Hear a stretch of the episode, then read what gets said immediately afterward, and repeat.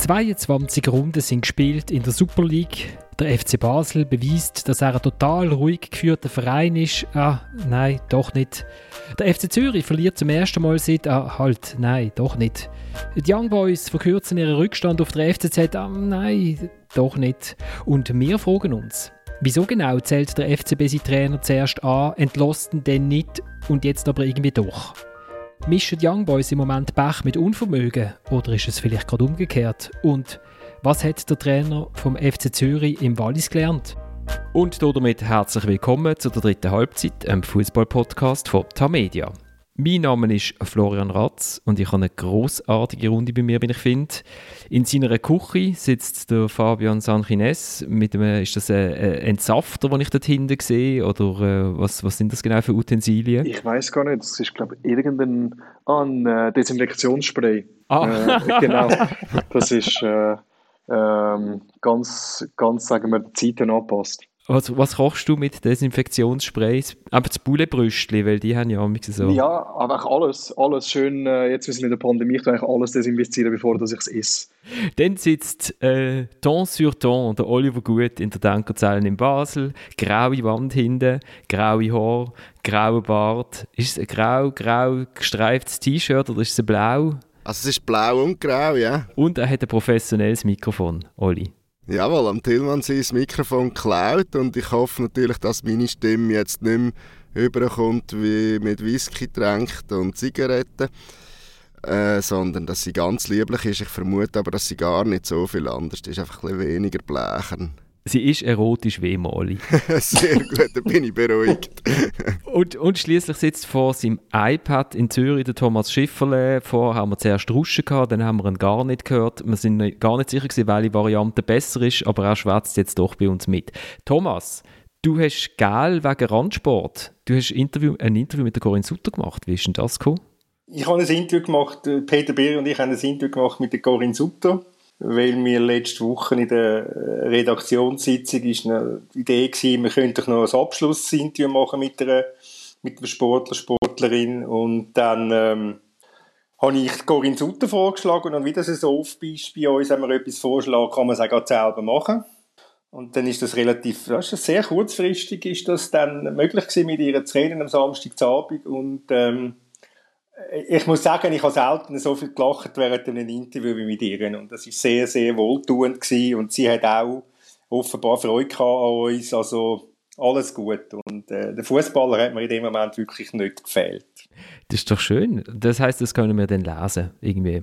Das kann man ähm, am Dienstag in der Zeitung lesen, genau. Am Dienstag in der Tamedia-Zeitung. Wahrscheinlich nicht in, der, in, Basel, weil in Basel weiss man nicht, was es außerhalb vom FCB eigentlich sonst noch so gibt. Aber, äh, ich kann dazu sagen, dass wir das auf unserer Sportauftaktseite eingeplant haben. Selbstverständlich nur wegen der Autoren.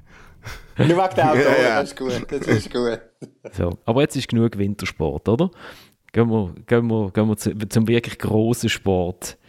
Wo, wo wollen wir anfangen? Dem wilden Wochenende? Und dann ist es wieder so weit gewesen. Es war Montag gewesen, wir haben den Podcast aufgenommen und der FC Basel hat seinen Trainer entlassen. Das ist eigentlich eine schöne Tradition. Äh, aber diesmal reagieren wir, Olli. Du schwätzt dann nachher noch über die ganzen Transfers, also wenn wir weiterlos im Podcast, aber das ist, das ist dann vorher, das ist so wie eine Zeitreise wie jetzt. Es ist jetzt 15.26 ähm, die Mitteilung vom FCB, dass sie der Patrick Rahmen entlöhnt ist am 15.11 rausgegangen. Also wir haben jetzt, du hast jetzt noch nicht ganz alle Hintergründe recherchiert in dieser Viertelstunde, aber erklär doch mal schnell. Also der Patrick Rahmen ist nicht mehr Trainer vom FCB und der Boris Miljanic hat nach drei Matches gemerkt, dass es ihm doch keinen Spass macht beim FCB und er jetzt nicht mehr Assistenztrainer wird sein und der FCB akzeptiert natürlich die persönliche Entscheidung äh, zu gehen. Offenbar akzeptiert er das, jawohl. Beim Boris Miljanic äh das, was natürlich jetzt auf den ersten Blick wahnsinnig überrascht ist, dass das nach einem 3-0 gegen Lausanne passiert, äh, der erste Heimsieg seit dem Oktober. Ähm, dass es passiert, nachdem er ja erst gerade wieder zwei neue Spieler geholt hat und das ja im ersten Match echt funktioniert hat mit diesen zwei neuen Spielern, mit dem Adam Schalay und mit dem äh, Strahinja Pavlovic. Ähm, wenn man natürlich die Geschichte von Patrick Rahmen beim FC Basel und im Speziellen zusammen mit dem David Degen, Clubmitbesitzer und eigentlicher Sportchef verfolgt hat über die letzten paar Wochen und Monate, dann überrascht es wieder ein bisschen weniger, weil dass das zwei komplett unterschiedliche Persönlichkeiten sind, wo, wo so gar nicht zusammenpassen von der Art her, wie sie funktionieren. Ähm, das hat man spätestens seit Ende Dezember gewusst. Das war dort, wo das Sonntagsblick-Interview war wo der David Tage gegeben hat und ja kein einziges Lobenswort für seinen Trainer gefunden hat, dafür aber gefunden hat, wir haben eigentlich individuell das beste Kader und auch gefunden hat, das reicht mir nicht, wenn es auf die Liga bezogen ist, natürlich auch wenn es aufs Cup aus bezogen war und mit der Conference League ist er irgendwo gerade so zufrieden gewesen damals. Und dort hat man ja eigentlich schon müssen sagen, da wird ein Trainerwechsel vorbereitet. Zumal ja auch schon gehört, man parallel gehört hat, dass sie Gespräche geführt haben mit anderen Trainern. Alfred Schreuder ist dort äh, namentlich genannt worden, der das ja selber bestätigt hat, dass er angegangen worden ist vom FCB. Und äh, dass man einen Trainer gesucht hat oder dass man Gespräche geführt hat, hat ja jüngst auch der David Tage noch im Nachgang bestätigt. Also so ist die Gemengelage damals gewesen, dass man trotzdem zusammen weitergemacht hat ähm, dürfte einerseits daran gelegen sein, dass sich der Patrick Rahmen in dem ganzen Seich, sage ich jetzt einmal, was da um ihn herum passiert ist, tadellos verhalten hat. Aber ganz sicher auch, dass die, äh, das Alternativpäckchen in Sachen Trainer, wo man dort hat gemeint, man könne es schnüren, äh, so wahrscheinlich nicht schnürbar war und man dann eigentlich gar keine überzeugende Nachfolgelösung hatte. Und ähm, dass das nicht unter einem günstigen Stern wird stehen, nach allem, was schon war, ist, absehbar. Jetzt wirst du mir denk mal eine Frage stellen, bevor ich einfach notlos weiterschwätze. Nein, du kannst, kannst, auch einen Monolog führen, ist kein Problem. Wenn man einem Trainer, äh, eigentlich, wenn den Trainer absagt, kurz vor der Winterpause, und dann sitzt man vor dem Wiederbeginn an und sagt, nein, wir haben, das, wir haben ein super Gespräch gehabt und wir äh, wollen jetzt zusammen etwas aufbauen und dann geht es drei Matches ähm, und dann entlässt man ihn und komischerweise wird genau der Nachfolger, wo alle gesagt haben, mit dem Guillermo Pascal, ja, aha, da haben wir ja schon den Nachfolger ein, äh, eingestellt von ihm, dann äh, stellt man sich schon die Frage, also wäre es nicht einfach ehrlicher gewesen, im Winter halt zu sagen, ja, das ist es jetzt gewesen, wir haben keine Lust auf die Patrick Rahmen. Also das wäre ganz sicher jetzt, wo wir wissen, dass er eh weg ist, besser gewesen, nur jetzt sind wir alle schlauer, das ist auch klar. Wir haben es damals schon so kommentiert, dass eigentlich nicht zusammen weitergehen ähm, der FCB oder der FCB und der Patrick Rahmen, wie auch immer man das will, sieht, das jetzt indirekt bestätigt, dass wir da nicht so falsch gelegen sind, äh, wenn es anderthalb Monate später schon auseinandergeht. Oder? Was die Hintergründe sind, da kann man ein Stück weit spekulieren. Natürlich hören wir auch Sachen. Also mit dem Lausanne-Match als Ganzem ist man glaube sicher auch nicht zufrieden gewesen, so wenig wie man mit IB und mit SIO zufrieden war vorher. Es soll offenbar auch der David Degen schon nach dem Match, und da können wir dann vielleicht auch geschwind auf Boris Miljanic sprechen, äh, in der Kabine das Trainerteam zusammengefaltet haben, so dass man so, so bis, bis zumindest zur Spielerkabine deutlich gehört hat. Das heisst, Adam Schalay muss dort gefragt haben, äh, ob das auch üblich sei, wenn man da 3-0 gewinnt, dass das etwa die Reaktion sei.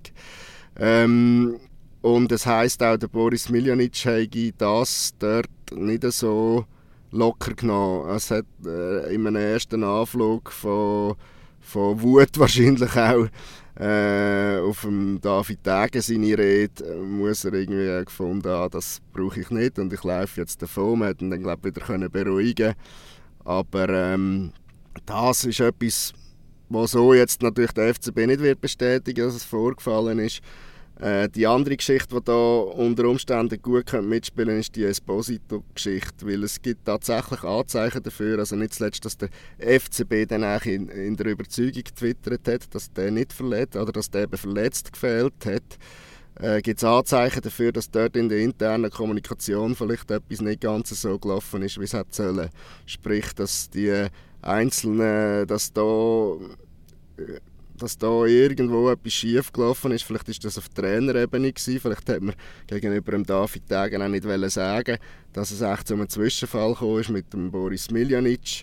Ähm, wie, es, wie es eben BZ berichtet hat, was ich später im Podcast ja auch noch wieder erwähnen Genau, Bleib, bleibt dran eine Stunde, dann gehört auch diese Geschichte. Genau, und da kann natürlich schon sein, dass da irgendetwas in Sachen Vertrauensverhältnis passiert ist, weil das würde ein bisschen der ungewöhnliche Zeitpunkt erklären. Und äh, in, im Zuge der Recherche von der Esposito-Geschichte habe ich eben auch den Eindruck gehabt, da könnte es durchaus sein, dass nicht alle auf dem gleichen Informationsstand sind innerhalb des Club, was eigentlich sollte sein. Also ich meine, und jetzt spielt ja der FCB am Sonntag das Spiel nochmal seiner letzten Chance gegen der FCZ. Also ideal ist es nicht. Guillermo Pascal wird Cheftrainer und Marco Walker kommt zurück aus dem Wallis. Das ist ja ich habe fast Kommunike gar nicht. Aha. also ist, er, ist er definitiv schon Cheftrainer, der Abbas? Heisst es mal bis auf weiteres? Ich glaube, ich habe gemeint bis auf weiteres. Ja, äh, interimistisch, das stimmt, genau, ja, interimistisch. Ja, ja. ja. Entschuldigung, nein, du hast, du hast absolut recht. Ja, wir nehmen hier auf, dass man das Zeug, was, wer liest schon so Kommuniqué? Oh. Genau, genau. Und vor allem, was zählt es überhaupt, was drinnen steht, ist ja die Frage. Also, äh, also das heisst, jetzt ist man auf der Suche nach einem Ajax-Trainer oder einem Red Bull Salzburg Trainer. Und vielleicht hat man den auch erst im Sommer, oder? Also, mhm. Mhm. Es hängt vielleicht auch davon ab, wie das mit dem. Pascal läuft. Da sind wir alle noch ganz am Anfang. Eben, da haben wir noch nie gross nachfragen bis jetzt. Und, und nein, die Voraussetzung ist natürlich nicht optimal. Äh, wobei der FC Basel, wenn ich an die letzten viereinhalb äh, unruhigen Jahre mittlerweile unter zwei Führungen denke, hat noch meistens äh, in, in Situationen, wo man das Gefühl hat, ja, aber jetzt, jetzt ist, ist wirklich ganz schwierig für sie, mal noch etwas Überraschendes boten. Ja, vielleicht ausser unter dem Chiriakos Forza in den letzten paar Monaten. Also du meinst sportlich auf dem Platz, nicht, nicht Trainerwechsel? So. der Unterhaltungsfaktor nach wie vor gross und äh, ja, man kann mal nicht mehr sagen, seit der Bernhard Häusler das Zepter weitergegeben hat, wo man ja dort ein bisschen gefunden hat, ja, es ist immer das Gleiche, man wird immer Meister und es ist so eher langweilig für Basler Verhältnis. Ich glaube, das ist, das ist äh, mit dem Bernhard Burgener hat das massiv geändert und äh, der David Tage scheint bis jetzt auch nicht für Beruhigung zu sorgen. Wie man könnte sagen, es ist immer das Gleiche, sie werden nicht Meister und, und dann wahllos ihre Trainer auswechseln. Das ist ein bisschen böse gesagt. Und sorgen trotzdem für die grössten Schlag. Genau. Aber was, also, das heisst das eigentlich, dass man in Basel eben jetzt den Meistertitel abguckt oder ist das jetzt eigentlich ein Angriffszeichen? Und, und wie reagieren die Spieler auf so etwas? Also weißt so, ist das eigentlich egal, weil, weil es wechselt ja eh die ganze Zeit der Trainer oder hat das irgendwie schon noch Einfluss?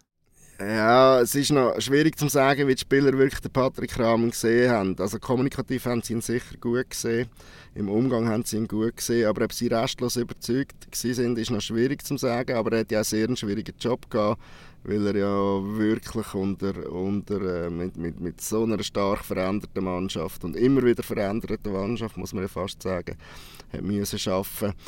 Ähm, ich glaube, die Spieler werden grundsätzlich ihren Job machen, aber dass sie jetzt am Wochenende nicht gerade das Spiel ihres Lebens abliefern, das scheint mir klar. Vielleicht braucht es das ja aber auch nicht, um die letzte oder allerletzte Chance wahrzunehmen. Aber bleibe dabei bei dem, was ich auch später sage. Grundsätzlich kann ich davon aus, der FC Zürich wird Meister. Gut, aber eben, der FCB ist, äh, hat es wieder mal geschafft, uns schöne Schlagziele zu liefern. Oli, ich los dich. Ich nehme an, die werden eine Sonderausgabe auf morgen produzieren. Auf zwei, drei Sachen schreiben. Genau. Ich danke dir, dass du nochmal schnell eingeschaltet hast und wir gehen jetzt einfach in die Zeit wieder zurück und, äh, und gehen dort weiter, wo wir eigentlich mal angefangen haben. Wo, wo wollen wir anfangen? Dem wilden Wochenende? Ja, ich würde mal in Sion vorschlagen. Gut, gehen wir doch nach Sion.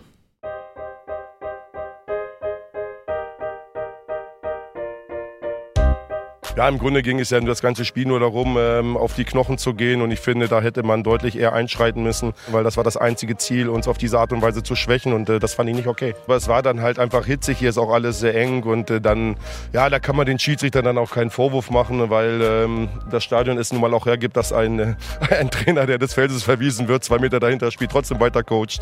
Das habe ich in dieser Form so nicht, noch nicht erlebt. Aber gut, passieren immer neue Dinge. Das ist der André Breitenreiter, der Trainer vom FC Zürich nach dem 1 zu 1, wo seine Mannschaft in der 97. Minute geschossen hat in Sion.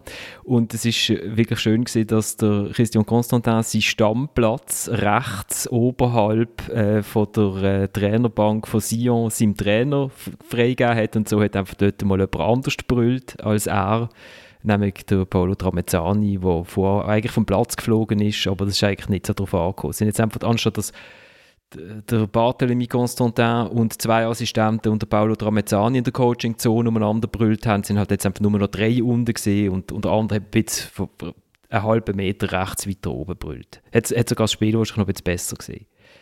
Aber alles in allem eine sehr aufregende zweite Halbzeit, nachdem die erste Halbzeit wirklich eigentlich nur aus Zweikampf bestanden hat und aus fiesen Grätschen. Und der FCZ kann einfach nicht verlieren. Ich habe schon, ich habe schon gedacht, ah, jetzt zähle ich einfach noch auf, so die letzten Schüsse, die sie gemacht haben, wo alle abgelenkt worden sind und schreiben jetzt im Normalfall in dieser Saison wäre ein von denen reingegangen. Ich habe es schon geschrieben und jetzt für einmal nicht. Und dann ähm, äh, kommt der Dimitri Gavare und äh, kommt dem Akagi Gogia unten in den Knöchel rein. Und wie man dort nicht gerade direkt Penalty entscheiden sondern einen Eckball geben, ist ähm, das Geheimnis von Sandro Schauer und er wird zum zweiten Mal gerettet vom Video Assistant Referee. Es gibt eine Penalty und Antonio Marquesano trifft. Wobei es ja nicht der einzige Entscheid war, wo der Scherer der Wahr gebraucht hat, der für mich unverständlich war. Ich meine schon die rote Karte gegen den Marquinhos. Habe ich den Namen richtig? Cipriano, ja, ich weiß nicht. Cipriano, Marquinhos, irgendetwas. Äh, schon das muss man, muss, muss man eigentlich sehen und und er hätte auch vorher schon, oder ich weiß nicht, ob es vorher schon war, gegen den Berardi, wo, wo am, sagt man es, Florian? Mike und Tosin, in der, kurz, kurz vor der Pause, ja. Genau, hinten reinkommt, auch das ist rot. Also, ähm, er hat er hat äh, aus meiner Sicht nicht im, nicht im Griff gehabt und wenn ich neun Gärige, also 13 Gäri insgesamt plus rote, plus rot und gelb für Trainer, ja, dann spricht das einfach nicht für den, nicht für den Schiedsrichter. Also er hat er hat es einfach nicht in den Griff gebracht und er hat, nochmal, er hat zweimal den Wahr gebraucht, wo, wo, wo er nicht dürfte brauchen, weil er müsste es selber sehen. Und das dritte Mal bin ich überrascht, dass der Wahr nicht eingegriffen hat, eben bei dem Fall vom, vom Berati. Also es ist eine ziemliche, äh, so eine schöne alte Walliser Holzerei gewesen, wie man das kennt von, von früher. Aber es ist nicht, es ist unter, sagen wir mal, in dem Sinne es ist unterhaltsam gewesen, aber es ist nicht, es ist nicht schön äh, wir haben eine Frage von David bekommen, und zwar wegen dem War und jetzt zwar nicht nur in, im Wallis, sondern auch noch wegen der roten Karte gegen den Jordi Quintilia, ähm, das Foul am Rajopi, wo erst mit war, also beim IB-Spiel, am, am IB-Goalie, wo erst ähm, der Schiedsrichter das Goal gibt und dann vom VAR zurückgepfiffen wird. Und der David fragt, äh, getrauen sich die Schiedsrichter einfach gar nicht zu entscheiden, sondern sie machen, sie lassen eigentlich im Schnitt eher so mal spielen und es kommt dann eh das Telefon aus Volkenswil. Gut, also wenn ich da schön darf, das, das hat sicher einen Einfluss. Ich glaube, das hat auch einen Einfluss, wenn wir Schiedsrichter wären. Da müssen wir ehrlich sein, dass wenn du das Hilfsmittel hast äh, und dir nicht sicher bist, dass vielleicht eher mal schnell wartest und sagst, der Wahr kommt schon, wenn es anders ist, dass das passiert, ist, ist für mich noch immer logisch. Ich möchte Sandro Scherer ein bisschen in Schutz nehmen, Thomas. Ähm, bin, was die Qualität der Fouls und, und die richtige Konsequenz letztlich äh, anbelangt, bin ich, bin ich absolut bei dir. Ich denke, beim, äh, beim Penalty hat er allenfalls, also ich sage, dort ist er sich vielleicht auch nicht sicher, ob es innerhalb ist, oder? Das Foul innerhalb passiert, der andere fliegt ihm ja entgegen. Und, und dann ist es ja dann wie auch, dann ist es dann wie auch, äh, wenn es innerhalb ist, kommt er wahr und sonst darf er, glaube ich, nicht kommen, wenn es mir richtig aber wenn, es faul ist, ist es faul, ob jetzt innerhalb oder außerhalb. Der pfeift gar nicht, ja. Das würde fast dafür sprechen, dass es ja noch eher dann pfeift. Ja, das stimmt. Und dann kann ja. der War immer noch sagen, ob es innerhalb oder außerhalb ist. Auch ein Freischuss von, von 17 Metern ist ja, glaube ich, in der 97. kann man ja gleich auch noch gut brauchen, oder? Ja, ähm, Nein, da haben ihr recht. Muss ich mich korrigieren. Ja. Foul pfeifen dürfen auf jeden Fall dort, ja. Das dürfte. Und er steht ja gut, er steht etwa, ich sage jetzt mal zwei Meter, äh, zwei Meter daneben. Aber wegen dem Warno, es hat auch bei GCI gestern noch eine Szene gegeben. Ich habe sie vorher extra nochmal nachgeschaut, äh, wo der Ribeiro am Mambimbi von hinten in die Waden reinginkt. Er, spielt zwar zuerst den Böhle, macht nachher die unsägliche Geste. Ich habe ja den Böhle gespielt der andere liegt zwar am Boden mit einem halb gebrochenen Bein, aber ewig, das, das ist auch so etwas, was mich so nervt, eben, dass immer, ich habe ja den Böhle gespielt. Nein, aber dort muss ich, frage ich mich halt schon, rechtfertigen zu Böhlen spielen alles, rechtfertigen das so einen Tritt wie vom Ribeiro gegen den Mambimbi von hinten, ohne dass das mit Rot sanktioniert wird. Und meine Antwort, wenn ich dir meine eigene Frage darf, darf beantworten selbstverständlich, selbstverständlich nicht. Das wäre für mich auch eine rote Karte. Also ich bin mir sicher gewesen, dass er den anschauen und dass er ihm dann die rote gibt. Also im Stadion irgendwie zuerst, hat, man hat es nicht sehr gut gesehen und dann nachher Fernsehbilder angeschaut und dann ist eben noch der uh, Possible Red Card Review und dort habe ich gedacht, ja gut, wahrscheinlich kann es da gar nicht zwei Meinungen geben, weil er, er klar spielt er zuerst den Ball, aber nachher irgendwie mit der Stolle äh, in die Wade also dass da nicht die ganze Wade dran ist, ist ja wirklich, ist ja wirklich fast schon ein Wunder. Äh, genauso wie es ein Wunder ist, dass er, ich glaube, als IB-Spieler einmal so gefällt wird, äh, ist es nicht selbstverständlich momentan, dass man noch weiterspielt. Und äh, dort habe ich schon das Gefühl gehabt, dass, dass er den noch anschaut. Und auch wegen dem War finde ich auch, also grundsätzlich ist es ja schon, finde ich so im Sinne vom Sport gar nicht mal so, so schlecht, wenn man ein bisschen mehr laufen lässt und eben, wenn man nicht ganz sicher ist, dass man dann denkt, eben der War kommt dann schon. Aber es sind schon eigentlich alles recht klare Szenen gewesen. Also auch das Foul an, an Job ist ja, ähm, also das ist auch so klar gewesen. Ich verstehe es vielleicht fast sogar noch, dass er noch schnell irgendwie den Schuss abwartet, aber dann könnte er ja, also ob er reingeht, äh, falls es dann der War sagt, dass es gleich kein Foul gewesen wäre, wundersame Art und Weise. Aber äh, dass er nachher irgendwie zuerst das Goal gibt und das muss zurückgenommen werden vom VAR. Das ist so ein klares Foul gewesen. Ähm, er räumt ihn so, so um. Das ist aber, schon aber, bemerkenswert. Aber. Also vielleicht erzähle ich jetzt wieder eine völlige Sache, aber von mir aus gesehen ist es außerhalb vom Fünfer, oder? Ja, ja also es, könnte an Mittellinie, es könnte an der Mittellinie sein, aber, das ist ein aber, aber er kommt ja mit dem Kopf schon auf den Ball. Der Berat ist übrigens irgendwie, ich glaube, mit einem Stollen auch ein Ball gesehen, wo er den Tosin von hinten umgefräst hat mit zwei gestreckten Beinen auf einem halben aber, Meter Höhe. Also ist das also nicht ein, ein, ein gleichberechtigter Zweikampf dort, wenn es außerhalb vom Fünfer ist? Nein, also ich finde nicht, nein, weil er, er räumt, also er geht so in Goalie rein. Ja, der Goalie kommt ja ähm, auch raus, also.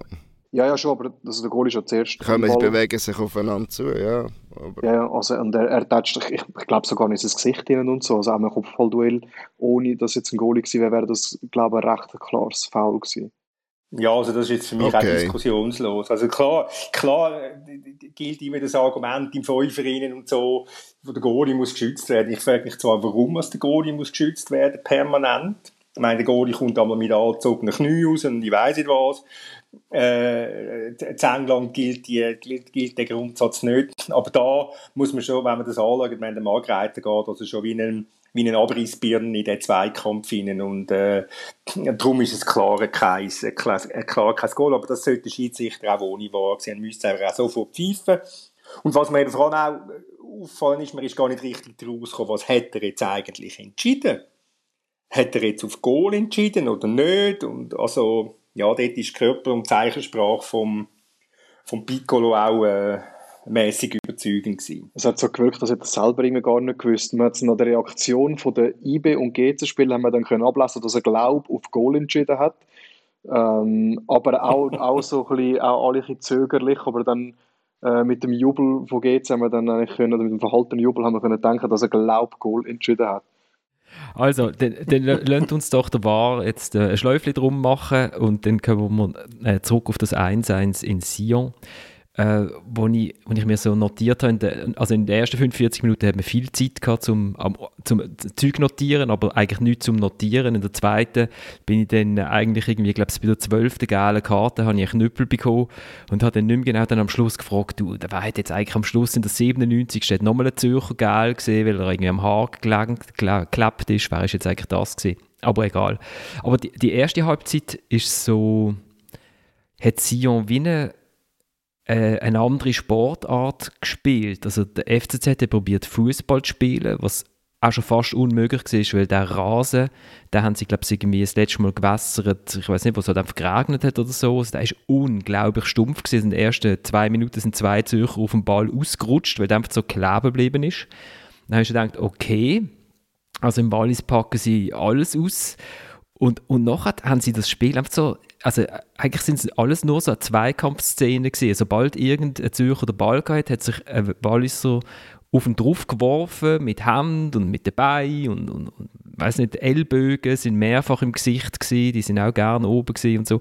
Und es ist eigentlich wie eine, weiß nicht, es war so wie eine Abfolge an Ringaktionen gesehen und mein, mein Held ist der Wesley gewesen, der glaube ich äh, nachher auch noch in der Dusche vermutlich ähm, noch irgendwie in den Ringkampf gegangen ist und dann habe ich auch gesagt, ich hoffe, dass er dann daheim irgendwann mal aufhört, weil sonst hat man dann irgendwie Angst. Ich weiß auch nicht, ob er noch seine, sein Nachttischlämpchen erwürgt im, im Schlaf. und da habe ich so gedacht, okay, aber das, das, ähm, das ist jetzt nicht wahnsinnig schön zum Anschauen, aber, aber der FCZ hat echt ein bisschen Mühe gehabt mit dem. Also es ist, es ist auch nicht nur gewesen, weil es unfair war, sondern einfach, weil es, weil es so, es hat überhaupt nicht passt, das Giftige. Aber sie haben auch in der zweiten Halbzeit, ähm, wo es dann einmal mehr sind, muss ich sagen, ist ihnen relativ wenig eingefallen, wo, wo wirkungsvoll war. Ich meine, sie haben etwa 47 Mal geschossen aus der Verzweiflung raus und äh, das ist selbst ein Goalie wie der Fikinca ist da nicht grosse Bedrängnis geraten, weil es ist alles abblockt worden. Also es hat der grosse Plan, kannst du mich korrigieren, Florian, aber zumindest daheim vor dem Fernseher, also den grossen Plan habe ich, habe ich da nicht gesehen. Ja, ich finde schon, sie haben, es ist noch lustig, sie haben eigentlich in der ersten Halbzeit, aber haben sie eigentlich gute Bewegungen vorne gehabt vom Sisse und vom Tosin, aber es ist nachher einfach nichts daraus geworden, weil dann immer entweder die falsche Entscheidung gefällt worden ist oder der Ball kleben geblieben ist oder der Berardi mit zwei gestreckten Beinen durch die Gegend geflogen ist. Also man hat schon, ich habe schon gesehen, wie sie es wie probiert haben. Sie haben probiert mit so, mit so Läufen in die Tiefe ein bisschen die Mannschaft auseinanderzuziehen von Sion, aber die sind halt einfach, also der Ball hat geklappt und der Gegner hat geklappt und ähm, das, das hat das Ganze sehr mühsam gemacht. Und was ich dann noch so gefunden habe, ist so die, die erste Halbzeit ist, ist auch relativ ruhig gewesen, weil das Spiel hat eigentlich so einfach zwischen den beiden Strafräumen, äh, also hat man sich so ein bisschen gewürgt und so. Und sobald in der zweiten Halbzeit Sion hat kurz vor, bevor Sion das 1 noch schießt, haben sie so drei leichte Minuten, wo der FCZ da zu weit auseinander steht.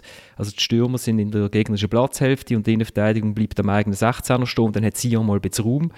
Und dann gibt es eine Halbchance und dann ist schon Stimmung in dem Stadion, es sind fast 10'000 Leute dort gewesen. und dann merkt man, wie, wie, wie sehr das Publikum eigentlich würde mitgehen, wenn man ihm ein bisschen Fußball würde bieten so. Und das hat eigentlich gelangt, drei Minuten Fußball, dann ist eins für Sion und nachher ist ja eh die ganze Welt gegen den FC Sion gewesen, also dann hat das Stadion gekocht, oder? Dann ist es dann auch egal, wenn du zu zehnt hinten im eigenen Strafraum stehst und so, weil dann, dann ist es Wallis gegen die Welt und dann ist es, die zweite Halbzeit ist auch so eigentlich wirklich noch, noch interessant gewesen. Es sind irgendwelche Leute gekommen und haben mir erklärt, dass der war äh, Katastrophensieg irgendwie, ich, ich habe leider nicht verstanden, von welchem Club das einmal Präsident gesagt hat, «C'est le président du FC je dois dire, c'est inadmissible.»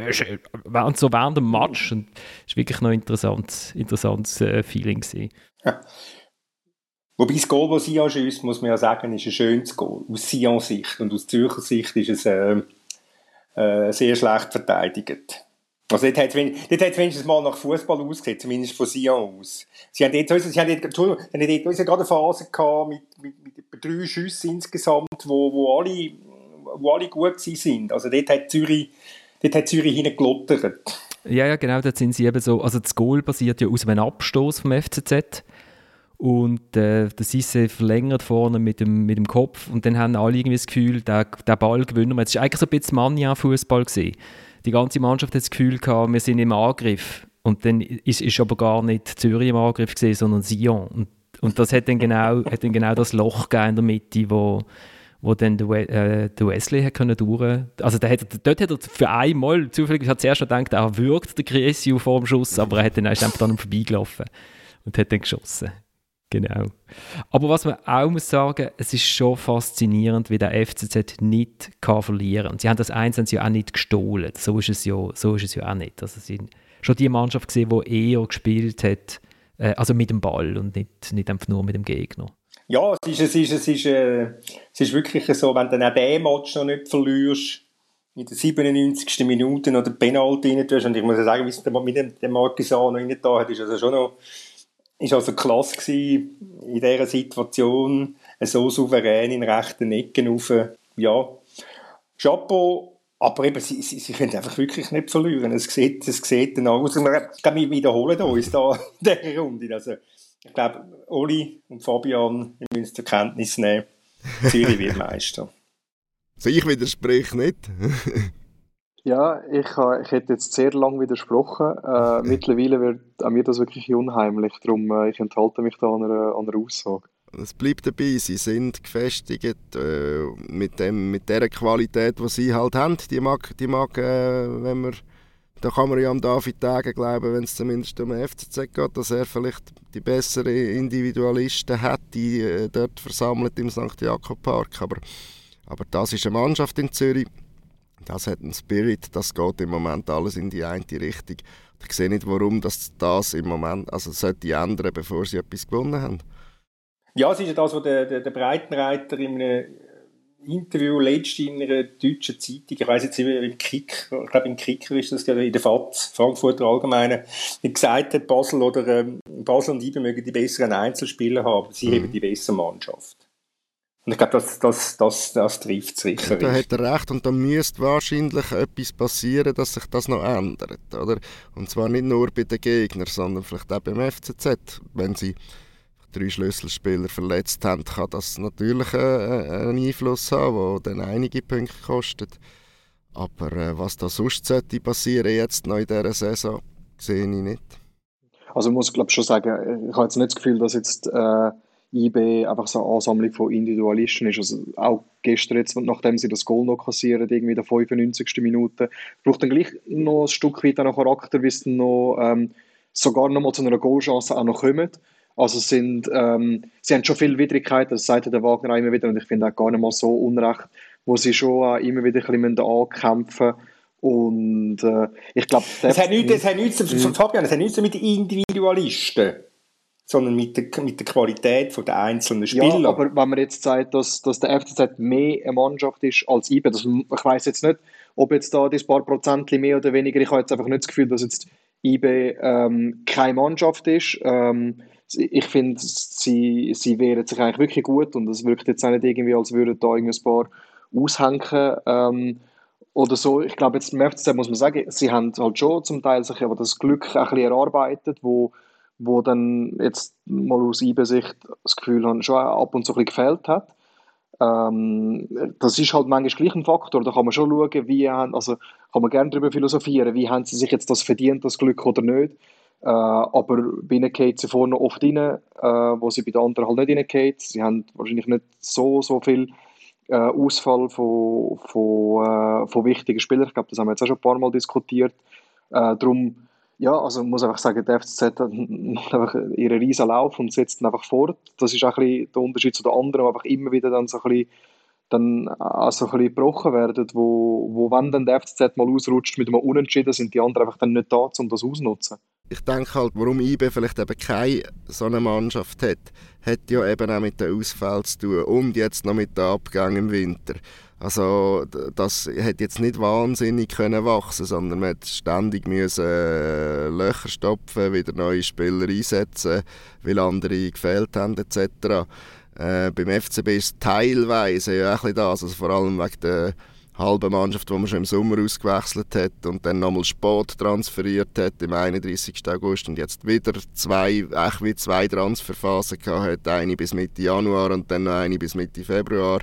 Und dass du da nicht eine Mannschaft wahnsinnig schnell auf dem Platz hast und wachst, während der FCZ im Sommer sein Zeug gemacht hat, mit einem neuen Trainer können wachsen und seitdem immer in die gleiche Richtung geht. Das, das hat schon irgendwo eine Logik, oder? Was ich schon gefunden habe in Sion ist, ähm, der Breitenreiter hat relativ früh gewechselt und viel.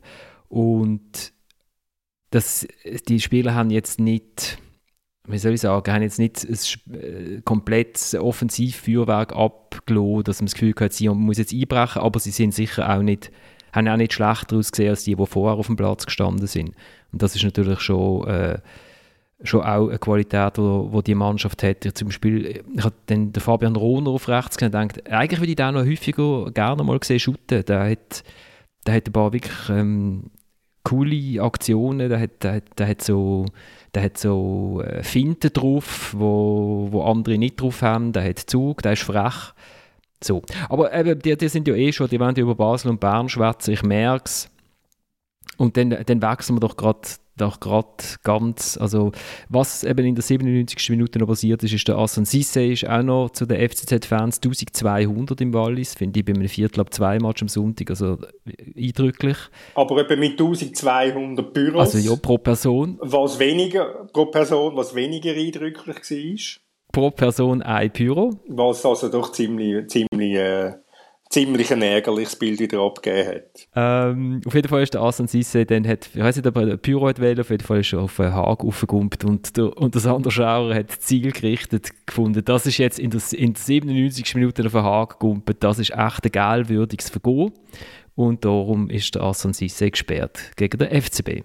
Ja, es ist, es ist ja angemessen. Ich meine, wenn man Berater für, eine, für eine Tätigkeit kann Geld geben kann, man am Sissay, weil er den Haag attackiert hat, auch Geld geben. Genau. Wahrscheinlich hat er eher so gedacht. Der arme ja. Haag. Der arme Haag der, ist, der ist, ist heute noch genau. ganz eingeschüchtert. Wo wollen wir zu...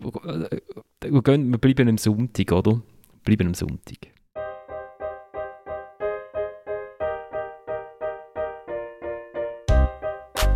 Ja, ich habe das ja jetzt schon häufig gesagt, Konjunktiv zählt im Fußball nicht und äh, hätte zählt, äh, ist dann auch ein Konjunktiv. Es geht für uns doch nur darum, unsere Aufgaben zu erledigen und das haben wir heute bis in die Nachspielzeit ordentlich getan. Nicht gut, aber ordentlich und haben es dann nicht über die Zeit gebracht und dementsprechend haben wir heute unseren Job nicht so erledigt, wie wir das wollten. Das ist der David Wagner, der Trainer von IB. Und Olli, stimmt das? Ist hätte Konjunktiv. Ich habe immer gemeint, habe sich Konjunktiv. jetzt fragst du mich. Jetzt, ja. Also auf diese Frage bin ich jetzt überhaupt nicht vorbereitet. ich habe gedacht, da fragst du die Stimme der Vernunft oder so. die hat den Dienst eingestellt. Wir wissen auf jeden Fall, was der David Wagner oder der David Wagner meint mit dem Konjunktiv. Oder? Ich glaube auch, ja. Ähm, ich glaube auch. Äh, ja, es ist Konjunktiv 2. Übrigens. Ähm, du kannst es ja. Fabian, wie lebt sich so im Konjunktiv 2 in Bern? Ja, es ist, es ist irgendwie faszinierend. Ähm, wenn, mal, wenn man mal denkt, hey, heute könnte das fast ein bisschen untypisch sein für IBE, irgendwie zuerst äh, ein Gamalö und nachher der Mambimbi, wo, äh, wo, Schmerzen, wo irgendwie Schmerzen haben, aber dann gleich fertig spielen, weil in letzter Zeit war ja wirklich eigentlich gewesen, wenn ein IB-Spieler ausrutscht, dann, dann fällt er irgendwie vier bis sechs Wochen aus. Und äh, dann nachher spielen sie noch äh, wahrscheinlich schlechter als in vielen anderen Matches und dann nachher wirkt es das gleich, dass der Match gewinnt. Ähm, ja, und dann machen sie es halt irgendwie gleich nicht. Das ist schon, also ich habe mir so gedacht, als sollte es wirklich in diesem Jahr einfach nicht sein. Äh, dann, ich habe es vorhin mal gesagt, ich finde, sie wehren sich wirklich gegen, gegen sehr vieles, gegen ähm, Verletzungen und so Stopp und so Pech, was haben, aber dann irgendwie irgendein Knüppel kommt dann gleich noch zwischenbei und wenn es nicht irgendwie der Gegner ist, dann machen sie es halt noch selber, wie, wie jetzt äh, ein Gamalö, wo, wo man kann sagen wir über den Ballverlust äh, in der eigenen Platzhälfte in der 95. Minute kann man sicher diskutieren.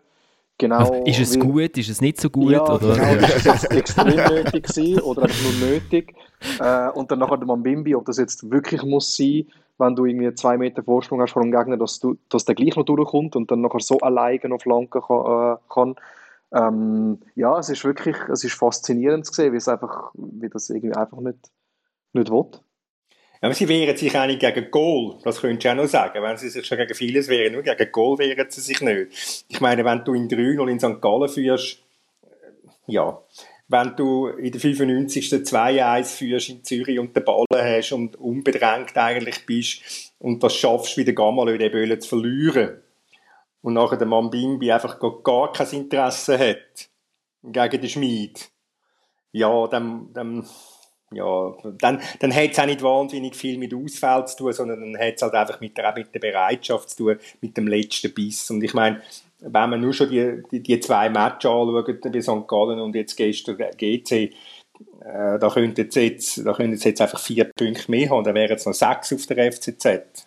Oder? Also das braucht, äh, es, ist, es ist so, es ist wenig, es ist wenig und andererseits muss ich auch sagen, ähm, in St. Gallen hätte es auch gar nicht verdient zum Gewinnen, weil St. Gallen besser war. Und du wirst mit einem Radjob im Goal, muss halt sagen, mit einem Radjob im Goal wirst halt einfach auch nicht Meister. Also das, das, das geht einfach auch nicht. Ja, also man muss schon sagen, ich, ich finde schon, dass sie jetzt in diesem Jahr, also im 22 jetzt tatsächlich weniger solid spielen, finde ich, und auch weniger gut spielen als, als jetzt noch vorher. Also, ich glaube, man merkt da jetzt wirklich, dass sie noch ein paar Abgänge gehabt haben, weil vorher in der Hinrunde haben sie, finde ich, oft recht gut gespielt, einfach nicht gewonnen. Ich weiß, es ist nicht ganz, ganz äh, sekundär, ob man jetzt gönnt oder nicht, aber, äh, aber immerhin muss man sagen, die Leistung ist oftmals halt schon besser gewesen. Und jetzt hat jetzt eben St. Gallen und auch GC, wo es eigentlich zweimal müssten gewinnen, aber nicht unbedingt wegen der Leistung, sondern mehr wegen dem Resultat. Äh, irgendwie da kurz vor Schluss. Und ja, dann beim Rajob eben das erste Goal wo er kassiert. Also, ja, es ist wie so, wie so oft bei ihm, wie er schon bei zwei von drei Goal oder vielleicht bei allen drei Goal in St. Gallen das Gefühl kann, dass eigentlich bei allen ist jetzt wahrscheinlich nicht unbedingt ein Riesenbock, aber bei allen äh, wäre es möglich, dass man der vielleicht einen guten Goalie an einem guten Tag den, den hebt. Und das sind dann schlussendlich halt wirklich einfach Punkte, wo, ja, wie, wie der Tommy sagt, was weht, wenn du jetzt sechs Punkte hast, bei zwei Direktbegegnungen ausstehen, ist das natürlich eine andere Ausgangslage, als wenn du zehn hinten bist, oder? Ich würde sagen, einen guten Goalie an einem schlechten Tag, eben den. ja, es ist, er, er, senkt sich schon, er ist giftig. Er ist jetzt nicht extrem einfach, aber, aber ich würde ihn jetzt auch nicht als absolut unhaltbar taxieren jetzt. Ich würde einfach sagen, auf, auf den Punkt gebracht, er ist einfach kein Rückhalt, wo du dich darauf verlassen kannst. Er ist keiner, der dir mal etwas rausholt. Ja, also außer jetzt der vom, äh, was ist es, glaube ich, vom Kalisen. Vom Kalisen, so ja. Ja, genau, wo er nicht so schlecht hebt. Aber eben, ich glaube, da muss man dann sagen, vielleicht eben für irgendetwas hast du vielleicht gleich mal einen Goalie, jetzt ohne will zu gemein sein, der hebt er wirklich gut. Aber, aber ja, also bis jetzt muss man sagen, ist er jetzt nicht der, der einem das Match gewonnen hat. Und das ist dann für einen Meistergoalie im Fußball vielleicht nicht ganz unerheblich, wenn es sonst schon eng ist. Und beim Kalisen ist es sowieso so, er schießt dann nur Goal, wenn es gegen St. Gallen oder Sion spielt. Hat ja, zum Glück für den Job in dem Fall, ja, dann hat er sich gleich noch, sich gleich noch auszeichnen Und was ja noch gemein ist, irgendwie, weißt du, jetzt haben wir die letzten paar Mal so ein diskutiert über die höheren Bälle, wo er nicht so mutig rauskommt. Jetzt kommt er einmal mutig raus. Und dann versteht man, warum das ein Goalie vielleicht nicht immer Mut hat, auf so einen, langen, auf so einen höheren Ball zu gehen. Ich meine, das hat ja wirklich, das hat schon schmerzhaft ausgesehen. Oder? Also ich weiß jetzt nicht, ob er sich das nächste Mal nochmal zweimal überlegt, aber jetzt einfach gleich sagt, weißt du was, 10 Punkte, ich bleibe wieder hinten dabei. Ja, dafür, dafür habe ich jetzt eine Stirn am Gesicht. Der äh, Ralf hat uns noch geschrieben über Instagram äh, und hat gefragt, muss man bei IB über die Kunststraße diskutieren bei all diesen, bei all diesen Verletzungen. Die haben ja bei der Berner Zeitung, ich glaube, ähm, haben da in Schwinslederbund eine Sonderausgabe gemacht mit allen Verletzungen drin, oder? Du hast ja immer gesagt, machen eine interaktive Grafik, wo man alle Körperteile anzeichnet, wo ein IB-Spieler sich nicht verletzt hat bis jetzt in dieser Saison. Ja, das wäre einfach, das würde ein bisschen, äh, sagen wir, wäre ein bisschen benutzerfreundlicher, weil es einfach die Lesedauer ein bisschen reduzieren würde. Jetzt heute, wo niemand, niemand mehr Zeit hat. Äh, das heisst, die Leute haben keine Zeit und darum kurze Sachen, das wäre dann eine recht kurze Sache immerhin. Also ja, und anfangen bei der Kunststraße diskutieren, ich glaube, in Bern ist es eher, ob man ähm, irgendwann muss aufhören bei der Kunststraße diskutieren, das ist ja wirklich immer ein, ein Thema. Und ja, ähm, es, es, gibt natürlich beides. Es gibt Stimmen, die sagen, das hilft nicht. Es gibt Stimmen, die sagen, oder bei, also bei, bei eBay jetzt, ähm, stützt sich ja darauf, dass oftmals immer Zweikampf ist, äh, wo, wo, dann, äh, wo sie dann in der Winterpause gesagt haben, dass sich appellieren, dass die Schiedsrichter die Spieler ein mehr schützen, aber dann nachher passiert ja gleich auch vieles im Training. Ich weiß jetzt nicht, wie sehr ein Schiedsrichter dann nachher kann im Training die Spieler schützen kann. Äh, außer der, vielleicht braucht es einen für den Training auch, ich weiß es nicht. Aber es ist, ähm, ja, es ist schon faszinierend. Das sind jetzt, glaube ich, 22 Verletzungen allein in dieser Saison. Ähm, ja, was kann man dazu sagen? Das ist viel. das ist viel. Äh, wenn du mir auch willst, gescheite Fragen stellen, kannst du das machen, florian.ratz.media.ch oder eben über unseren Insta-Kanal, wo eigentlich einfach das Chat genutzt wird, dritte.halbzeit.podcast. Dort könnt ihr euch auch für unseren Newsletter einschreiben äh, wo ich dann endlich mal das Gemeinde-Gold reinmache, äh, wo der Samuel Burgner irgendwie vor einem Monat angekündigt hat und dann bin ich krank geworden und dann habe ich es vergessen. Genau. Nein, wegen der Verletzungen, ich meine, es ist ja die ganze Palette, oder? Ich meine, der, der, der Fall kommt der Ellbogen oder was und Totti Gomez an, an, ins Gesicht über oder an den Kopf über, was nicht viel mit den Kunststraßen zu tun hat, oder? der, der, der Ensame, der, der, der reißt sich, also der zieht sich den, das, die Achillessehne, der Achillessehne reißt so auf den Kunststraße. Also es ist alles, es sind nicht nur muskuläre Verletzungen. Oder? Also darum ist es wahrscheinlich auch so schwer, eine Analyse zu, zu finden, wo, wo, was machen wir, also aus Ärztesicht, was machen wir falsch? Ja. Oder? Wahrscheinlich am Schluss muss es unter, muss es unter äh, auch ein Stück weit, denke ich mir, ohne medizinisch vorbelastet zu sein, äh, unter Pech abhandeln. Eben, ja, das ist also, wahrscheinlich hilft er nicht, aber er ist sicher nicht für, für alle 22 äh, von diesen Verletzungen verantwortlich. Das ist ja wirklich, wie wir gesagt haben, wenn jetzt äh, der menschliche Körper abbilden und was haben sie sich noch nicht verletzt, ist ja wirklich dann nicht mehr viel übrig. Also sie haben alles und viel eben, wie sie gesagt haben, schon auch in Zweikampf. Ähm, dann aber dann hast du gleich auch dann wieder Bänderverletzungen und dann ist irgendwann mal Hüfte.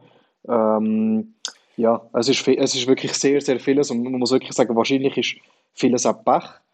Ähm, ja, oder also, vielleicht... Also meine, ja.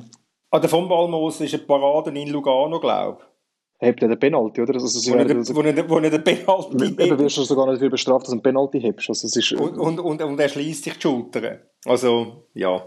Also, Pech, Pech ist sicher dabei. Ich, ich, ich erinnere aber, dass beim FCB auch mal Thema war, äh, meine IB hat auch eine halbe, eine halbe Saison lang jetzt die Mehrfach, Mehrfachbelastung gehabt. Pech ist ganz sicher dabei. Vielleicht spielt die Kunststraße im einen oder anderen Fall auch eine Rolle. Vielleicht spielt aber auch die Belastungssteuerung ein bisschen eine Rolle. Wenn sie haben einen neuen Trainer seit dem Sommer. Ähm, das ist durchaus auch etwas, was kann, kann sein. Am Schluss sagt dann gleich der Trainer, äh, der Spieler will sowieso eigentlich immer spielen, auch wenn es ein bisschen neu zwickt. Und da kommt es je nachdem schon darauf an, wie der Staff zusammen funktioniert in diesem Bereich. Also beim FCB hat das durchaus auch schon Einfluss gehabt darauf, wie viele Verletzungen oder sie äh, haben oder eben nicht, äh, auch nicht gehabt haben. Oder? Ich sage nur, am Samstag kommt Sion nach Bern. Also habt schon mal du 21 parat. Ja, dann musst du vielleicht mal mit der U21 antreten. Ah, du meinst gerade umgekehrt, ja, du musst sie schonen. Ja, ja lieber schonen. Gut, dann, dann, gehen wir doch auf, dann gehen wir doch auf Basel. Und äh, dort hat es einen neuen Stürmer und der hat auch einen Namen, wo man irgendwie 100 verschiedene Varianten gehört hat, schon wie man ihn ausspricht. Wie, wie sprichst du es aus, Olli? Ich sage so ungefähr Adam Schalai, irgendwie so. Hä? Okay, warte, also ich habe auch, ich habe, ich habe, ich habe auch alle meine ungarischen äh, Nachbarn bei uns auf dem Bruderholz oben gefragt, wie, wie sie es aussprechen. Soloi. Soloi. Soloi. Adam Soloi. Also eher Soloi, hä? Das Soloi, ist kein Soloi, eher Soloi, Soloi. Soloi. Eher Soloi. Also, und der hat geschwätzt nach seinem Derby für den FCB.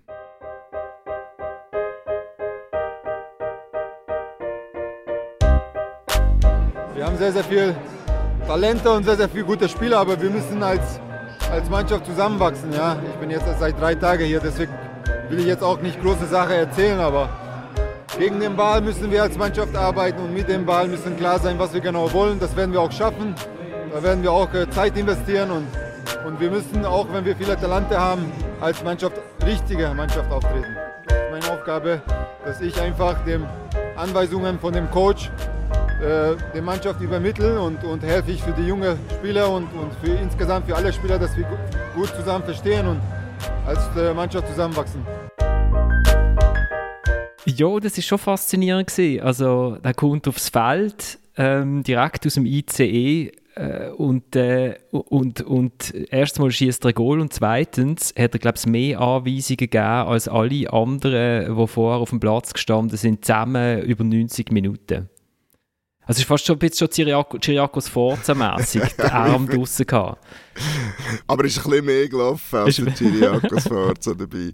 Ähm, ja, er ist ja eine Art der dritte Assistenztrainer jetzt. Also, wenn man da auch die Verantwortlichen hört, er soll im Training, in jedem Training quasi schauen, dass die jungen Spieler etwas lernen von ihm und äh, auf dem Feld soll er auch vorangehen und das hat er jetzt mal im ersten Versuch gemacht. Böse Zungen behaupten natürlich, er hat jetzt schon das Goal geschossen für das Jahr.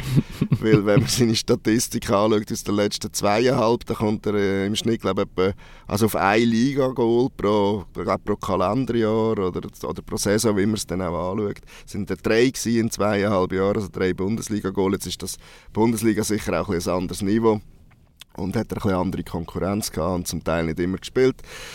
Jetzt wollen wir schauen, wie das, wie das äh, weitergeht. Äh, der erste Eindruck ist sicher ein positiver und das ist einmal das, was man lieber hat, als wenn man schon mal das Gefühl hat, oh, das wird schwierig, oder? Äh, Oli, erzähl doch den, den Transfer. Äh, ich habe auch eine Frage bekommen über Twitter, dort bin ich auch mhm. Äh, der Ratzinger, äh, wo sich äh, jemand unter einem Pseudonym fragt, ähm, wie denn der Medizincheck abgelaufen ist, ob er den im, im Zug gemacht hat oder ob es dort irgendwie einen Schaffner gibt für spezielle Notfälle oder irgendwie so etwas. Also es ist schon so eine, so eine letzte, letzte Sekunde Transfer gewesen. Also ich behaupte jetzt mal, es könnte schwierig sein mit dem Medizincheck, so wie man gehört hat, dass es läuft. Also man muss ja den Schalei schon in der Woche kontaktiert haben äh, oder, oder am Tag selber. Äh, jetzt nicht eine Stunde vor Schluss, aber bei Mainz mu muss er selber dann als erstes, glaube ich, irgendwie am 3 angeklopft haben, damit wir ja zumindest in der Schweiz den Papierkrieg rechtzeitig erledigt wäre, dann schon am 6. Deadline gewesen. Und wo jetzt genau da noch hat ein Medizincheck stattfinden, ist mir jetzt auch nicht klar. Vielleicht hat man ihn im Nachgang nochmal angeschaut. Vielleicht hat man gesagt, ja, der war ja erst gerade beim Doktor, gewesen, weil er spielt ja auch mit einem Helm, wobei der dann abgezogen, bevor er das Goal geschossen hat. Äh, aber er hat ja einen Unfall, oder einen Unfall, man hat ja im, im Zuge eines Unfalls, wenn man es richtig verstanden hat, hat man ja bei ihm äh, festgestellt, dass da irgendeine Unregelmäßigkeit im Kopf oder im Nackenbereich. Er hat das selber nicht so genau beantworten, was man ihn gefragt hat. Äh, ist und äh, hat ja aber seither wieder gespielt für Mainz, ist zweimal eingesetzt worden. Ja, und ja, äh, das ist natürlich drunter und drüber gegangen. Es ist last minute. Es ist auch lustig. Der Philipp Kaufmann, der Kaderplaner, hat bei uns gesagt, wo es um das Stürmerprofil gegangen ist, hat man eigentlich Anfang Februar festgestellt, man brauche eben so einen quasi Stürmerassistenztrainer. Äh, einen, wo, wo dann doch eben routinierter ist, einer, der äh, ein Mentalitätsmonster quasi ist äh, und die anderen mitreißen. Und wir reden von Anfang Februar, wo bereits zwei Runden gespielt sind. Äh, das heißt ja auch, vorher haben sie nicht unbedingt nach dem Typ Spieler gesucht. Also schon nach dem Typ Mittelstürmer, schon nach dem Typ Stoßstürmer. Aber da ist natürlich ein Mateta ursprünglich einmal auf der Liste gewesen, und den hat man ganz sicher geprüft, gehabt, schon im letzten Jahr, falls der Gabriel Giechti. Und äh, es ist glaube ich auch mal noch ähm, von Juve einer gewesen. Und von dort her merkt man, das hat, das hat jetzt nicht eine ganz langfristige Planung hin zu einem 34-jährigen Captain von der ungarischen Nationalmannschaft sondern das ist dann irgendwo verfügbar gewesen. Dort eben in Mainz nicht gerade die beste Saison gehabt, schon vor, vor dieser Operation nicht. Und da ist der, der Pavlovic, der Innenverteidiger, was wir auch noch am letzten Tag geholt haben, wenn man den anschaut, hat das sicher mehr Vorlauf gehabt, diese Geschichte. Aber wenn es dem David Degen im Interview zuhörst bei der, beim Schweizer Fernsehen, dann hättest du den Eindruck bekommen, dass es lang, von langer Hand geplant war. Der ist allein Transfer, also nicht, nicht von von, von, letzten, von letzten Drucker. Und dann muss er, ich weiss, ich weiss nicht, ob er selber glaubt, was er da erzählt. Ja, oder? da ist natürlich Anfangs Februar ist vielleicht von langer Hand, oder? Das ist, ja. Die Zeit ist relativ, das wissen wir. ja. Aber mit Pavlovic zum Beispiel war es so, gewesen, dass man eigentlich schon Ende Jahr äh, sehr weit war und dann aber Verzögerungen gegeben hat. Einerseits weil, äh, jetzt mal schauen, ich kein Seich erzählen, mich richtig erinnere bei all ich glaube, es hat einen Trainerwechsel gegeben, oder? Genau, es hat einen Trainerwechsel gegeben dort und dann hat man bei Monaco. Bei, bei Monaco gesagt, jetzt müssen wir zuerst mal den neuen Trainer haben und der muss zuerst schauen, mit welchen Spielern will er, wer, ist im, wer sieht er, wer nicht. Plus äh, der Top-Innenverteidiger, dort ist zuerst noch als möglicher Transfer in die Premier League ähm, auf, auf der Liste gestanden, hat sich dann aber auch noch verletzt ähm, und darum ist der Pavlovic so spät gekommen. Aber es ist ein, ein faszinierender Transfer. Also, er hat 15 Mal schon in der serbischen Nationalmannschaft gespielt. Es ist schon noch interessant, wie der FCB an so Spieler ankommt. Oder ist der völlig im Loch verschwunden in den letzten Monaten? Nein, das ist er nicht. Er hat auch Anfang der Saison regelmäßig gespielt, hat dann aber äh, jetzt auch äh, irgendwie im, ab November, glaube ich, ist er nicht mehr regelmäßig eingesetzt worden. Und äh, das ist sicher, also das müsste im Normalfall ein Spieler sein, der den FCB besser macht. Auch wenn er, auch wenn er ebenfalls jung ist und durch das nicht die, die, die Erfahrung hat, die man ja gerne eigentlich äh, auf einer Innenverteidigerposition oder auf einer von beiden Innenverteidigerpositionen hat, wo man auch thematisiert hat, Basel zuletzt, weil sie nur mit den jungen Innenverteidigern gespielt haben der müsste das eigentlich haben. Also, also sie sagen ja, der hat schon viel Verantwortung gehabt als Junge in den verschiedenen Clubs, auch die Innenverteidigung eigentlich als Abwehrchef eine Art angeleitet. Der erste Eindruck war da sicher solid gewesen und wenn es normal läuft bei dem, sage ich auch, das wird ein guter Transfer sein. Auf jeden Fall. Und, und was wegen der Connections, ja, die hat, die hat der David Tage. Also, die hat er, glaube wirklich, das hat er mit, in diesen zwei Transferfenstern grundsätzlich bewiesen. Ob er immer äh, die richtige Geduld hat äh, für das, was er schon im Kader hat, oder ob er, ob er äh, vielleicht auch ein bisschen zweidimensional ist, dass er immer nur solche Spieler sucht, die halt auch nicht ganz einfach sind, vielleicht schon am 15. Januar zu verpflichten, sage ich jetzt. Und was dann halt ein bisschen länger geht oder dann eben auch drei, drei Varianten nicht gehen und die vierte dann schon irgendwann noch. Das ist ein auf einem anderen Papier, dass sie da Zeit verloren haben, dass das suboptimal gelaufen ist ähm, auf diesen zwei Positionen, wo sie am ehesten etwas gebraucht haben. Das ist, glaube ich, offensichtlich. Hat eigentlich der Adam Soloy, äh, der Edemils und Fernandes gerade mitgenommen? Die, die Fahrgemeinschaft gegründet, ja. Ja, die sind ja am gleichen Tag, oder? Ist irgendwie so bei Mainz irgendwie links hat der FCB angelötet und rechts hat der IB, oder? Das ist ja auch so ein letzte Sekunde Transfer gewesen. Sie sind einander im Zug noch gegenüber gehockt oder so. der eine hat mit Bern telefoniert und der andere mit Basel. Ja, vielleicht haben sie abgemacht zusammen, dass sie gerade irgendwie noch wettmachen, irgendwie wer... Äh wer näher an FCZ kommt, Saisonende. Ja. Das irgendwie, das wer am Schluss, wer am Schluss Zweiter ist. Ja, genau. Wobei wegen der Beziehungen von David Degen als ehemaliger Spielervermittler und als Zwillingsbrüder von einem Spielervermittler äh, überraschen, sollte das einige Verbindungen nicht überraschen. Es ist nicht nur das, er bewegt sich auch, hat sich früher schon immer in diesen Kreisen bewegt. Äh, ich sage so im Dunstkreis von der, von der Glitzer- und Glamour-Welt äh, und die Clubs, die er ja zum Teil äh, da, da muss kontaktieren, gehören ja zu dieser Glitzer- und Glamour-Welt. Also, also das ist schon kein Zufall. Mainz ist jetzt, ja, Mainz ist nicht das beste Beispiel. Aber ich sage so, Liverpool, Liverpool und Real Madrid kann man glaube ich schon dazu zählen. Aber vielleicht kann es schon noch eine kleine Rolle spielen, dass Basel ja wahrscheinlich im Ausland gleich noch, also schon noch ein bisschen Namen hat, oder? Ähm, jetzt so von der Glitzer- und Glamour-Vergangenheit, wenn man das jetzt so gerade nennen ähm, dass das vielleicht gleich noch mal ein bisschen einfacher macht, oder, oder nicht?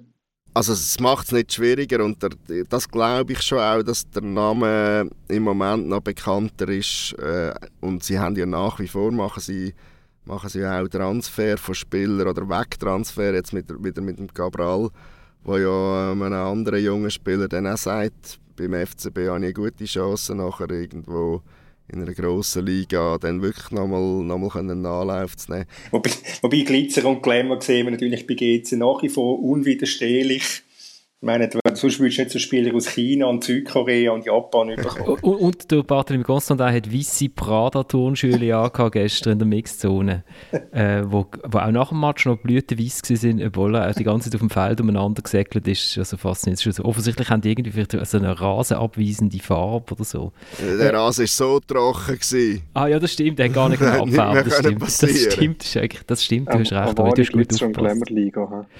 Ähm, der Match gegen Lausanne war so packend, gewesen, Oli, dass wir noch, noch weiter bei Transfers bleiben beim FCB. der, der, der, Spieler mit dem, mit der Spieler mit dem besten Namen überhaupt, der Tresor Samba, mhm. hat ganz viele Goal geschossen in der Promotion League für die U21 vom FCB. Und jetzt wechselt er zur AC Bellinzona in der Promotion League. Ähm, was, also, weil, ich weiß auch nicht, weil dort sein Tresor in Samba tanzt. Äh, genau, also, ungefähr so. Also, also das ist, der FCB das ist schon Teil von der Wahrheit. Der FCB ja, wirft das, das nach, als wegen Geld gegangen. Aber was ist da los? Also wenn ein, ein junger Nachwuchsstürmer in Promotion League wechselt zu Bellinzona? Also ich meine, ähm, auf der einen Seite steht natürlich, äh, steht natürlich äh, oder steht die jüngere Strategie vom Club, wo einfach sagt, wir holen jetzt junge Ausländer und machen, machen mit denen eine tolle Mannschaft, ist die Hoffnung, plus äh, dann der ein oder andere Transfer gewinnt, früher oder später. Wissen, dass nicht jeder wird einschlagen aber die Pipeline vom Nachwuchs in die erste Mannschaft ist durch das natürlich ordentlich verstopft. Für das muss man nur schauen, wie viele Nachwuchsspieler jetzt noch gespielt haben im letzten, in der Herrunde. Ähm, das ist natürlich krasse Gegenteil, auch nicht ganz zufällig zu dem, was vorher war, noch unter der Führung von Bernhard Burgener, wo man ganz viele Junge eingesetzt hat und eigentlich nie das Gefühl hat, dass da etwas Spezielles äh, auf dem Rasen steht. Und beim Tresor Samba spielt das wahrscheinlich auch eine Rolle, oder bei seinem Berater äh, dürfte das auch eine Rolle spielen. Ähm, es muss aber so gewesen sein, dass man mit ihm über eine Vertragsverlängerung diskutiert hat und dass er tatsächlich, oder äh, sind wir auch wieder beim Berater, ich weiß jetzt ehrlich gesagt gerade nicht, wer ihn beratet, ähm, aber dass, dass das halt Gehaltsvorstellungen gewesen sind, die er aber eher in der vorderen Hälfte von dieser Profimannschaft gewesen wäre, wenn man mal die äh, alten Verträge von Thailand Chaka und Valentin Stocker weglöhnt oder äh, einfach in dem Gehaltsgefüge, wo jetzt die neue Führung probiert anzubekommen. Und das ist dann natürlich schon sehr weit weg von der Vorstellung, die der FCB äh, hat. Und offenbar, ich will jetzt nicht sagen, Bellinzona hat dem Tresor Samba 1 zu 1 das gezahlt, was er, sich, was er dort beim FCB gefordert hat, aber sie werden ihm sicher mehr gezahlt haben, als der FCB bereit gewesen wäre. Was dann noch dazu ist, ist, dass, dass der Basler das zu Ohren ist, dass da etwas mit Bellinzona schon gemacht sein soll, was grundsätzlich Anfang Januar auch äh, legitim ist, wenn der Vertrag ausläuft im Sommer. Aber als sie ihn gefragt haben, ob das stimmt, hat dann scheint der Samba gesagt, nein, nein, das sei nicht so. Und eine Woche später ist dann herausgekommen, dass es eben doch schon so war. Und dann äh, dann auch so ein Moment, wo ich gefunden ja gut, dann gehst du halt. Also. Jetzt hat einfach ein Spieler verraten, hat, oder ein Spielervermittler hat einen Spielervermittler abgekocht, weil der Bellinzona ist jetzt unter der Führung von Pablo Betancourt genau. und der Pablo Betancourt ist ein ehemaliger Spielervermittler oder vielleicht immer noch und ist ja auch mal bei Lugano beteiligt zu 40 Prozent. Also äh, da sieht man, da geht alles seriös zu und her. Jetzt ist halt ein schöner Promotion League Transfer daraus entstanden. Bei Bellinzona genau. hat ja glaube ich schon noch Chancen zum Aufsteigen, wenn ich es recht im Kopf habe. Dann war ja der Match gegen Lausanne so toll, gewesen, dass wir noch über den Sebastiano Esposito reden der nicht geschootet hat. Es wird alles wie heikler, aber du siehst, was zu Basel immer alles läuft. Also der Sebastiano Esposito ist mit 99,9%iger Wahrscheinlichkeit fit für den Match. Und äh, wenn der Kollege Christoph Kieslich von der Basel Landschaftlichen Zeitung dann relativ schnell nach dem Match schon schreibt, dass äh, disziplinarische Massnahmen war, weil er mit dem Boris Miljanic zusammengerasselt sei im Training, dann äh, ist das behaupte ich höchstwahrscheinlich so. Ähm, zumal wir dann die gleichen Informationen auch gehört haben. Ich weiß nicht, ob aus der gleichen Quelle, das kann ich nicht beurteilen. Ähm, aber, aber ich sage nochmal, der war gesund, der Spieler, also muss einen anderen Grund haben. Und da würde ja die Geschichte absolut stimmig sein. Es ist ja auch nicht ganz das Gleiche, wenn er jetzt das erste Mal aufgefallen wäre, wie eben schon zum dritten oder vierten Mal, je nachdem, wie man es sieht. Da scheint halt schon eine schwierige, also das ist eine schwierige Ausgangslage und vielleicht hat man auch darum vom Club her irgendwie das Gefühl, man muss, muss die Investitionen ein bisschen schützen oder überhaupt das Ganze so verkaufen, eben mit einer Muskelverletzung, die der Grund war, dass man ihn weiter bringen kann und weiter kann schauen was der kann oder er kann zeigen, was er kann im Sommer hat man ja gesehen, dass er eigentlich schon mit dem Ball umgehen kann. Das ist nicht sein Problem. Gut, und dann hat äh, Basel gegen Lausanne 3-0 gewonnen. Zu Recht. Ja. Ähm, der, wieder voll im Meisterrennen eigentlich. Wieder voll im also Meisterrennen. So fest wie ich bin. Genau, der Alain Casanova, vier Matches, null Goal. Man weiß gar nicht warum. Vielleicht liegt es daran. Weil ja, vielleicht also, daran, dass er nur mit neun Verteidigern spielt. Du, du hast sie ja auch gesehen, das Wochenende vorher, oder Lausanne? Ja. Und äh, ja, also wenn Lausanne nicht schlägt, ich meine, der FCB hat ja lange nicht mehr daheim gewonnen, es war glaube ich im Oktober gewesen, gegen Lugano, wenn es mhm. mir recht ist. Aber wenn dann Lausanne, so wie die im Moment zu weg sind, daheim nicht schlägt, dann wird es schwierig, irgendwann einmal noch daheim zu gewinnen. Das war schon auch der Eindruck, gewesen, obwohl es ein zäher Match war bis zum 1 noch. Aber die letzten, letzten neun Spiele von Lausanne, inklusive im Cup in Yverdon, wo man natürlich selbstverständlich immer verlieren kann, ähm, neun Spiele, eins Unentschieden, drei Goal geschossen. Das sagt ja, glaube ich, alles über, den, über die Mannschaft, über den Verein, über den chaotisch, kompetenzlos, sage ich jetzt mal, geführten Verein. Der Janik hat noch gefragt, ähm, man hat der Uli Forte vor dem Spiel gegen den Yverdon, äh, gegen, gegen Yverdon, gegen den FCZ belächelt, wo er vom Göpsieg geredet hat. Ähm, wird es langsam realistisch für Yverdon? Göpsieger 2022? Nein, nein jetzt, jetzt kommen wir St. Gallen über und St. Gallen ist im Höch. Also ich glaube, da wird jetzt, äh, dort wird er scheitern. Das ist meine Prognose. Und dann gibt's ja, haben wir ja schon herausgefunden, einen zweiten absolut spektakulären Halbfinale Lugano gegen Luzern. Ähm, ja. Nein, St. Gallen wird, St. Gallen wird sicher ein Cup-Final kommen. Gut, haben wir, das, haben wir das auch beantwortet. Und am kommenden Wochenende ist Zürich gegen Basel. Und es ist, Basel bekommt, nachdem es in Bern das Spiel der letzten Chance gehabt Nochmal ein Spiel, Spiel der letzten Chance. Ja. Ja, Zürich hat dann nachher immerhin, wenn ich es richtig im Kopf habe, doch die schweren Aufgaben mit äh, Luzern auswärts und Lausanne auswärts. also könnte das Meisterrennen wieder voll entbrannen. Aber, Gut, äh, einer von diesen zwei wird möglicherweise im Höch sein nach dem Sonntag. Ausser es gibt äh, ein 0-0 das 0-0 Unentschieden. zwischen äh, Luzern und Lausanne. Aber das ist eigentlich der wahre Schlager vom Wochenende. Das stimmt, es ist Lausanne, es Das ist stimmt, Lausanne ja. Luzern, ja. Und, ja. Und wenn Lausanne den Match verliert, können sie glaube langsam planen, oder? Ich glaube, in Lausanne geht es vor allem um Planungssicherheit, so wie sie shooten, hat man das Gefühl.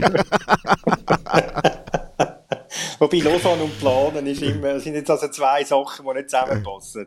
Wenn ich die Saison anschaue. Letztes Wochenende ist ja die gelb-rote Karte in der 89. Minute äh, vom neuen Belgier von Lausanne ähm, meine Lieblingskarte gewesen, weil er dann gesperrt war in Basel. Das Wochenende ist die gelbe Karte gegen den Seki Amdouni, ich glaube es auch in der 88. oder in der 89. Minute irgendwo im Mittelfeld beim Stand von 0-2 oder 0-3. Meine Lieblingskarte, weil das bedeutet, dass der Einzige, der shooten bei denen gesperrt ist fürs Schlagerspiel gegen Luzern. Und da frage ich mich dann schon manchmal, was ist dein Beruf? Also, wa was, aus was besteht dein Beruf als Fußballer? Ist es wirklich nur, einem Ball nachzurennen und zu ginken? Oder gehört das auch dazu, dass man weiß, hey, ich habe drei Gäli, am nächsten Wochenende gegen wen shooten wir schon wieder? Luzern, warte mal schon, da ist doch etwas gesehen. Ah ja, das sind ja die einzigen, die wir noch könnten einholen könnten. Das ist noch ein wichtiges Spiel. Jetzt hole ich mir vielleicht in den letzten zwei Minuten nicht noch eine geile Karte. Gehört das nicht dazu? Fabian? Ja, also ich, ich muss ehrlich sagen, das habe ich mich eigentlich auch beim Sissé gefragt. Also es ist ja, äh, klar kann man vielleicht über, über, äh, die, äh, darüber das, über das Fingerspitzengefühl diskutieren, aber dass dass so ein Torjubel Geld gibt, das, das weiß man, glaube ich, auch als Fußballer, wenn man schon ein paar Mal gespielt hat. Ähm, und dann eben kommt Ich habe noch so wenig Goal geschossen, ich weiß es nicht. ja, ja, ja, ja, aber vielleicht äh, Mitspieler. Dort, ähm, dort hat er ja nicht selber das Goal geschossen. Äh, aber, aber ja, es ist schon faszinierend, wie, wie das zum Teil. Ich erinnere mich da immer an die äh, rote Karte von Michael Carrick. Das ist jetzt auch schon zwei, drei Jahre her. Champions League Halbfinale Rückspiel, wo es ähm, 3-0 führt, irgendwie kurz vor Schluss, und er macht noch Notbremse und verpasst so das Champions League Final. Ähm, ja, es ist immer wieder überraschend, was äh, für Karten dass man sich kann einholen kann, um dann nachher eigentlich einen gar nicht mal so unwichtigen Match. Gut, die Frage ist, wie wichtig das jetzt, er jetzt den Match gegen Luzern wirklich findet. Ich glaube, ich weiß jetzt ob bei Lausanne alle jetzt ähm, mega, mega schlimm würden finden, wenn, wenn es absteigt. Meinst du, es war so eine, Absi eine, Ab eine absichtliche gewesen? Weil den Match will ich Genau. gar nicht mitschütten. Das hat's ja, da gibt es ja dann schon Spieler, die sie extra holen, damit sie dann äh, irgendwie nicht mehr ins Wallis fahren Stimmt, aber sie haben dafür einen, dann... un- einen unter in der Tabelle, da holt er lieber jetzt die geile Karte, dann ist er nachher gegen den FCZ, ist er dann, kann er dann dafür spielen, oder gegen einen guten Gegner. Vielleicht hat er einfach zum Skifahren abgemacht. gehabt. Das, das, das, so habe ich auch meine vierte Gale geholt. Ja, es freut mich sehr, dass ihr dabei gewesen sind. Danke vielmals fürs Zuhören. Danke vielmals fürs äh, Mitschwätzen. Und ich habe hab zum jetzigen Zeitpunkt noch gar nicht überlegt, mit was ich aussteige. Aber vielleicht finde ich einen schönen Sion-Song. Irgendwie so etwas, irgendetwas äh, spielerisch Luftiges, so wie die Mannschaft auftritt. ja, in einer Woche bin ich in der Ferien. Das freut mich extrem. Äh, das bedeutet aber nicht, dass der Podcast ausfällt, sondern dann steigt der Thomas in die Hose. Wieso hast du gerne die Karte, dass du in die Ferien kannst, oder? Hat heute die vierte geholt, ja. genau, genau. Ähm, und äh, ich freue mich dann. Ich los das dann im Walmsteier. Bis dann. Ciao zusammen. Die Sonne strahlt hohe Gipfel, unsere schöne Heimat, unser schönes Wallis, unser Team ist unser Stolz, es gibt uns Kraft für Leidenschaft, denn unser Team und unser Volk, wir sind zusammen der FC Sion.